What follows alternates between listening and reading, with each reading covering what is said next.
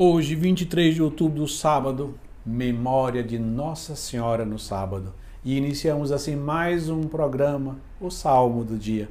O salmo de hoje é o Salmo 23 e 24, que nós vamos ler a primeira estrofe que diz: Ao Senhor pertence a terra e o que ela encerra, o mundo inteiro com os seres que o povoam, porque ele a tornou firme sobre os mares e sobre as águas a mantém inabalável. Ao Senhor pertence a terra, o que ela encerra, o mundo inteiro com os seres que povoam.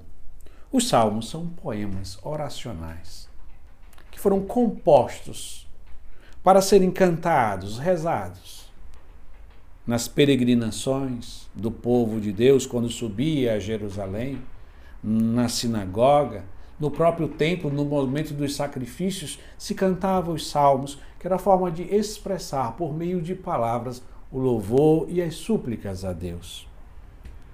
A igreja acolheu estes salmos como sendo inspirados pelo Espírito Santo para se tornar a oração oficial da igreja.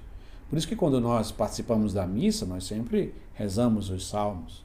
Quando nós rezamos a liturgia das horas, o ofício divino é composto 80% de salmos.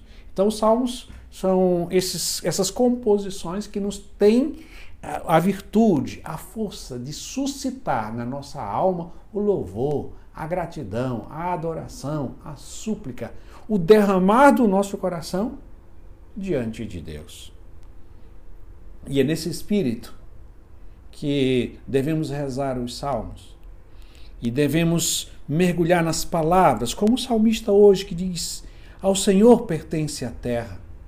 O salmista nos recorda que a terra, isto é, toda a criação visível, o sol, a lua, as estrelas, o mar, os animais, as plantas, tudo o que conhecemos, foi criado por Deus.